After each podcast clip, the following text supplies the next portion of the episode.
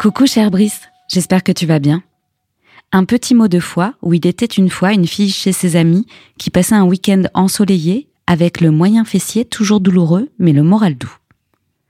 Pour échanger avec toi sur la non-mixité, je comprends parfaitement ton point de vue et je suis plutôt une initiatrice de mixité que le contraire. Pendant longtemps, j'ai regardé ces propositions de non-mixité d'un œil critique. J'ai changé de point de vue sur cette question après mes années de journalisme en observant comment la parole est prise et dans quelles conditions. Et d'ailleurs, il ne s'agit pas de non-mixité, mais de mixité choisie. Et ça fait une sacrée différence dans l'histoire.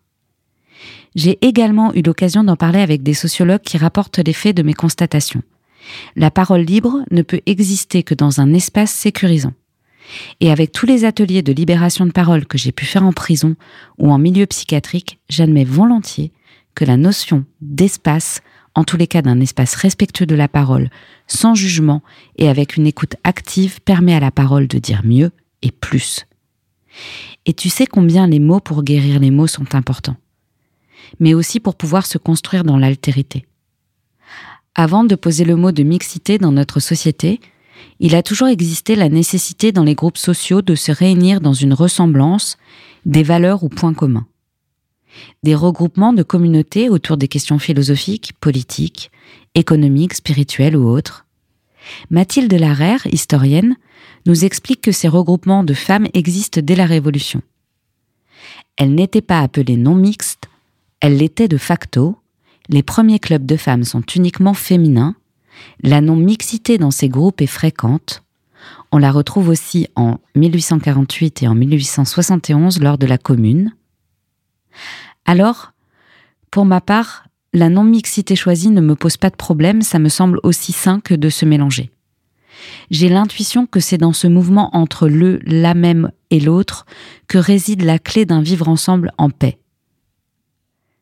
Je trouve un peu triste que les questions féministes, le mot lui-même, irritent et clivent directement autour des principes qui y sont questionnés ou éprouvés. Les médias et le politique ont bien réussi à rendre cette fondamentale de l'humanisme fragile et peu aimable. Cela ne m'étonne pas. Selon moi, si nous gagnons cette égalité, le capitalisme aura du souci à se faire. Car de ce que je comprends de ce système, il est essentiellement ancré dans le patriarcat. Si le paternalisme disparaît et que les systèmes de domination se mettent en mouvement et ne penchent plus que d'un seul côté, il devient bien plus compliqué de justifier ce système économique et politique dévoreur d'équilibre et de ressources limitées, basé sur un système de domination binaire. Bref, voilà, je comprends vraiment ton point de vue, mais je fais moi-même acte de non-mixité choisie à une échelle différente. Lorsque je réunis mes amis, je choisis de ne pas mélanger des inconnus, car j'ai besoin à ce moment-là de partager des valeurs communes et de créer un espace de parole libre et sécurisant. Alors je souhaite vivement qu'on ne reste pas entre femmes, hommes, genre, classe sociale, etc., si cela est fait pour exclure et est imposé. Par contre, je ne vois aucun problème à choisir de se réunir entre qui on veut pour se faire du bien. Et par expérience encore récente et de nombreuses fois éprouvée, il y a des sujets que les femmes abordent entre elles plus librement qu'en présence d'un ou de plusieurs hommes qui ont tendance à déprécier, voire mépriser, pour les plus malins, les sujets abordés, c'est là qu'on retrouvera les jugements de valeur sur les jacasseries de bonnes femmes, notamment lorsqu'elles parlent de sentiments. Et bien sûr que les femmes ne sont pas les oies blanches et les hommes des méchants, je ne cesse de l'affirmer tout au long de notre échange.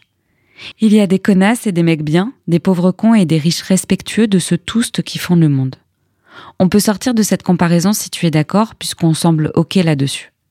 Et passer à des échanges où la confiance en notre ouverture mutuelle, qui nous permet d'éviter de le rappeler, Effectivement, les rapports de domination se rejouent aussi dans des lieux en non-mixité, une non-mixité non choisie en ce qui concerne l'éducation scolaire non mixte. Ce que j'essaye de dire, c'est que je critique des systèmes de domination qui se répètent du même côté de la barrière, celui du plus faible, fragile. Je ne critique pas des personnes. Pour conclure, je tiens à te confier que mon image précédente sur la cafetière était de l'ordre poétique et non mécanique car pour moi, l'italienne que tu poses sur le feu, qui glougloute, qui dégage ce doux parfum, qui respire et qui crachote, est plus près de l'organique, de ces mouvements du vivant qui nous meuvent, de ces tensions, pulsions, chaleur, réconfort, douceur qui composent la rencontre de nos corps et de nos sensations en lâcher prise. C'était juste une façon de dire que nous sommes à notre endroit d'humanité profonde, tous semblables et que nos différences sont minimes. Et ces détails qui nous singularisent sont aussi beaux que la majorité des points de ressemblance qui font de nous des humanes, qui devraient nous rappeler que nous nous devons le respect.